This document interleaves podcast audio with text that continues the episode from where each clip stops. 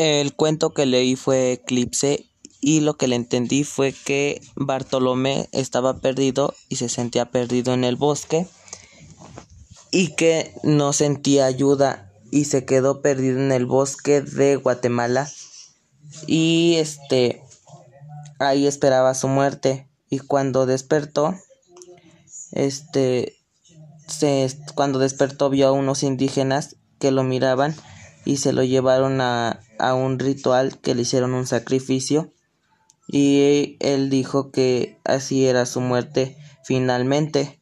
Y él les dijo que si lo mataban el sol iba a ser un eclipse. Y entonces el, el que hizo el sacrificio lo mató sin dudarmente y cuando lo mató su sangre escurría en el en la piedra del sacrificio. Y cuando lo mataron bajo el sol y se hizo un eclipse. Y el y el este el que lo mató no sentía nada ni sentía poder ni nada porque se hizo el eclipse del sol